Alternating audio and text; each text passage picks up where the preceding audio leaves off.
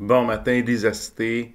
Continuons notre lecture euh, ce matin du livre de Dane Ortland, euh, Doux et humble de cœur. Et on est rendu euh, au chapitre, ça a de rien, on est rendu au chapitre 14 qui nous parle du Père. Hein. On a vu le Saint-Esprit la semaine dernière, on regarde le Père et on va réfléchir sur le cœur du Père. Et est-ce qu'il y a une différence entre celui le cœur du Père et celui du Fils. Alors, on va regarder ça ensemble. Bonne méditation quotidienne.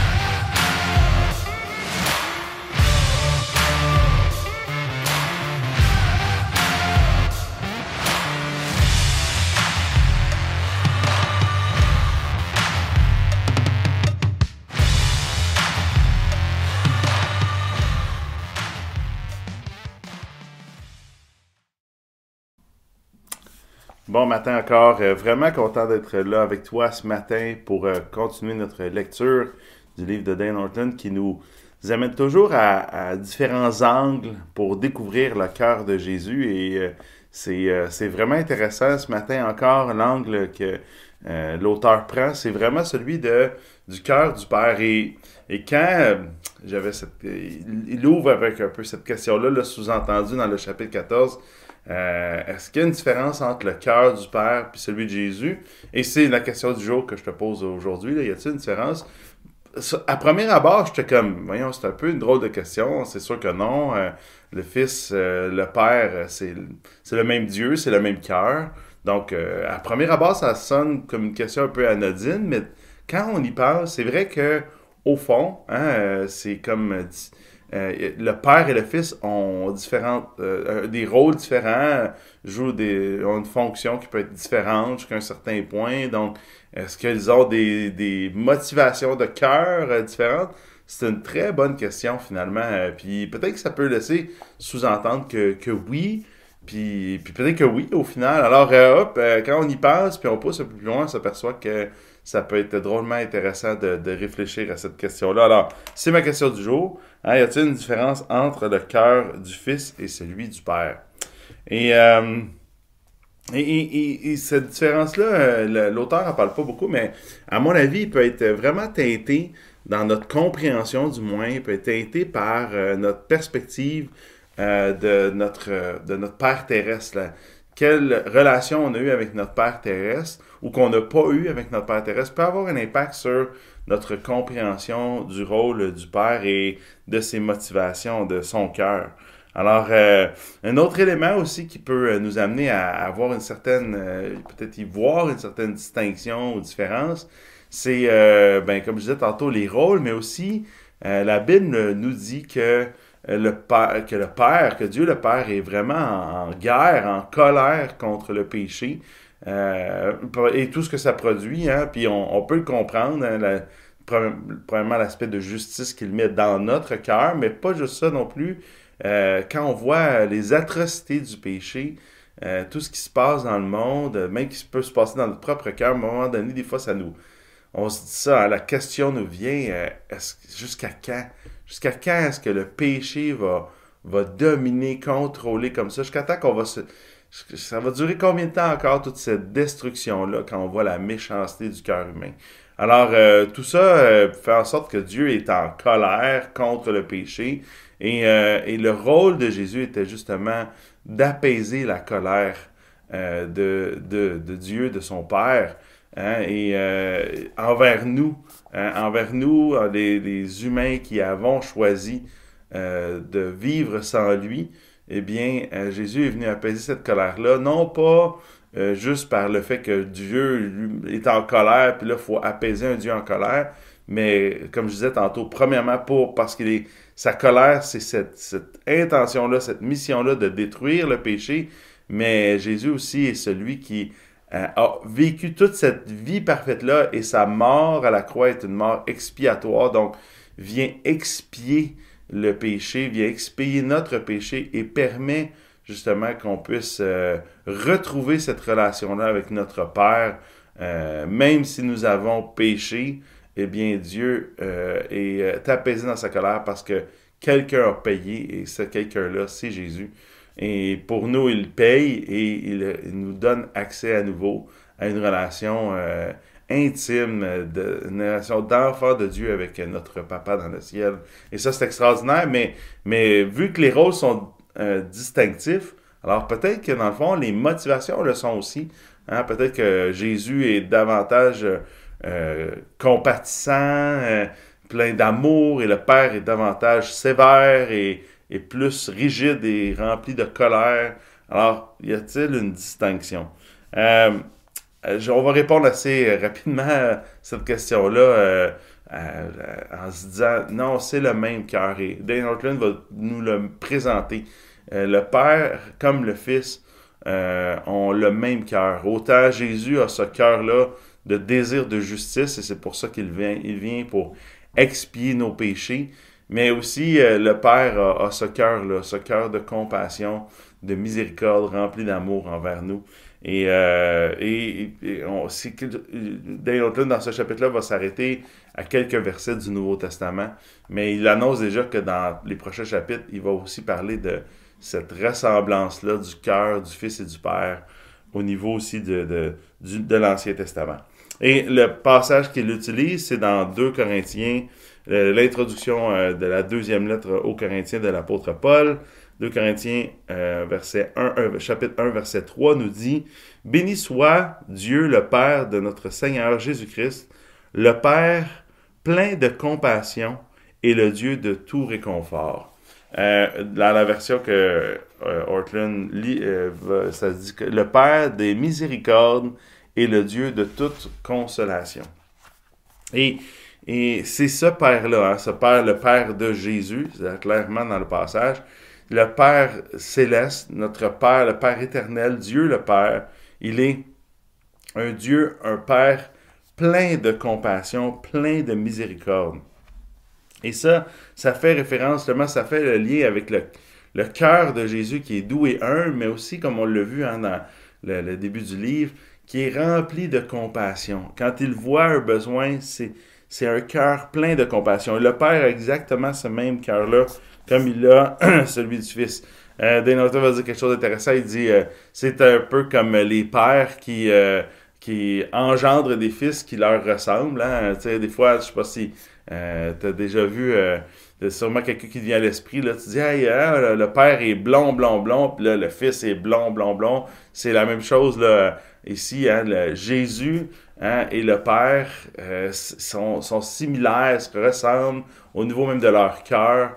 Euh, parce que le père euh, et le fils euh, ont un lien filial, familial qui font qu'ils se ressemblent l'un et l'autre. Et Thomas Godwin va parler justement sur le Dieu, le Père, qui a plein de miséricorde. Voici ce que va, va, dire Godwin à ce sujet. Il dit Son amour envers nous, en parlant, il commence avec le, cœur du Fils, il dit Son amour envers nous n'est pas forcé, comme s'il nous le vouait simplement parce que le Père lui a demandé de nous épouser, en parlant du Fils. Hein? Regardez ce qu'il dit au sujet du cœur du Père. Il dit non, il s'agit de sa nature, de ses dispositions envers nous. Il est par nature ainsi disposé à notre égard. Autrement, il ne serait pas le Fils de Dieu et ne ressemblerait pas à son Père céleste, pour qui il est naturel de faire preuve de miséricorde plutôt que d'accomplir son œuvre étrange. Ésaïe 28, 21, et ça, on va revenir sur cette expression-là dans le prochain euh, chapitre, hein, l'œuvre étrange, celle du jugement. Il plaît au Père d'user de miséricorde, car il est le Père des miséricordes, elles lui viennent naturellement. Voici ce qu'il ajoute à propos du fait qu'il a qu'il est plein de miséricorde, hein, qu'il est le Père des miséricordes. Il dit Dieu est animé de toutes sortes de miséricordes. Comme notre cœur et le diable sont à l'origine d'une variété de péchés, Dieu est le Père d'une variété de miséricordes. Il n'y a pas de, de, péché ou de malheur pour lequel Dieu n'a pas de miséricorde à donner. Il a une multitude de miséricordes de tous les genres à offrir. Comme le Créateur comme, pardon, comme la créature est soumise à une variété de malheurs, ainsi il en est, il a en lui-même un arsenal de trésors de toutes sortes de miséricordes répartis en plusieurs promesses scripturaires qui sont euh, tout aussi nombreuses que le sont les cassettes de ce trésor, les coffrets d'une variété de miséricordes. Voici comment c'est intéressant. Il dit, si notre cœur est dur, ses miséricordes sont tendres. Si notre cœur est mort, ses miséricordes peuvent vous redonner la vie. Si vous êtes malade, ces miséricordes peuvent vous guérir. Si vous êtes pécheur, ces miséricordes peuvent vous sanctifier, vous purifier. Si large et varié que soient nos désirs, ces miséricordes y correspondent. Nous pouvons donc venir courageusement à lui pour épuiser la grâce et la miséricorde dont nous aiderons qui nous aideront pardon, en situation difficile, une miséricorde répondant à chacun de nos besoins. Toutes les miséricordes qu'il nourrit dans son cœur, il les a transplantées dans plusieurs plates-bandes du jardin des promesses divines où elles poussent à une abondante variété correspondant à toute la variété des mots de l'âme. c'est bien écrit, hein? J'ai écrit bien. Hein? Puis ici, c'est ça. C'est, il est plein de miséricorde, non seulement par le nombre, mais aussi par le genre de miséricorde qu'il peut apporter. Hein? Et ça, Dieu connaît le chemin de notre cœur pour venir euh, à notre aide, venir euh, répondre à nos besoins. Alors, c'est pour ça que c'est le même cœur. Hein. Puis Jésus va dire justement dans Jean 14, il va dire, celui qui m'a vu a vu le Père. Puis celui qui a goûté à son cœur, ben, c'est le cœur du Père qui bat dans le cœur, dans l'être de Jésus, parce que c'est exactement le même cœur plein de compassion. Et c'est intéressant de prendre quand même quelques minutes pour réfléchir, euh, méditer sur cette notion-là parce que ça a tellement d'impact. Notre compréhension, euh, notre perception du cœur de Dieu et du cœur du Père en particulier est vraiment importante. Euh, plusieurs des, des mensonges que l'ennemi réussit à entrer dans notre cœur à nous, dans notre tête, c'est en grande partie à cause d'une mauvaise conception que nous avons du cœur de Dieu, du cœur du Père. Parce que l'ennemi sait que si euh, on peut douter de Dieu, si on peut avoir une mauvaise perspective de Dieu, ben ça va avoir un impact majeur sur toutes nos réactions émotives, mais aussi nos, désirs, nos choix, les décisions qu'on va prendre. Et ça, l'ennemi est très bon et très fort là-dessus. Mais parfois, on n'est pas conscient de ça. On ne prend pas le temps de méditer. Alors, c'est important de méditer. OK, quel est l'impact? Euh, qu'est-ce, qui... quelle compréhension est-ce que j'ai euh, du cœur du Père? Euh, et, c'est pour ça que c'est important d'y réfléchir et de prendre le temps de réfléchir à toutes ces distinctions-là. Euh, je vais juste euh, prendre deux secondes pour euh, regarder le commentaire de Stéphane. Stéphane, tu dis Depuis 40 ans que j'ai reçu le Seigneur dans mon cœur et je découvre à peine le Père. J'ai été mêlé longtemps dans la Trinité, mais le puzzle commence à s'éclaircir peu à peu. Mais lâche pas, Stéphane, puis à vrai dire, hein, c'est un, c'est un cheminement. Euh, marcher avec Jésus, c'est, prendre euh, son bâton de pèlerin puis marcher à ses côtés. Et c'est pour ça que on, on, on, va découvrir tout le temps plein de nouveaux trésors et c'est et gloire à Dieu que tu puisses euh, continuer de découvrir et qu'on puisse chacun d'entre nous là, pas en être arrivé. Ça, c'est, triste. Hein? Un chrétien qui pense qu'il est arrivé à connaître Dieu, qui a plus d'intérêt à découvrir davantage sur Dieu, ça c'est, c'est triste parce qu'encore une fois, c'est pas la réalité. Dieu est tellement euh, grand, tellement immense, mais aussi de ce côté-ci, l'éternité, en plus, on, le péché nous embrouille tellement la pensée. Alors, euh, prenons notre bâton de pèlerin encore aujourd'hui, puis continuons de méditer et d'apprendre sur euh, le Père, le cœur du Père, comme nous dit Dane Norton. C'est pour ça j'aimerais ça qu'on puisse prier ce matin. J'aimerais prier pour toi, pour que tu puisses dans cette méditation-là. Je ne sais pas comment va ton jeûne. Euh, on est dans un, 21 jours de jeûne et de prière. Alors que tu puisses prendre du temps, euh, mettre du temps de côté aujourd'hui pour passer euh, ce temps-là avec lui, hein, pour pouvoir, encore une fois, bénéficier, goûter de son, des bontés de son cœur qui sortent de son cœur. Alors, prions ensemble. Seigneur Jésus, je veux te prier ce matin.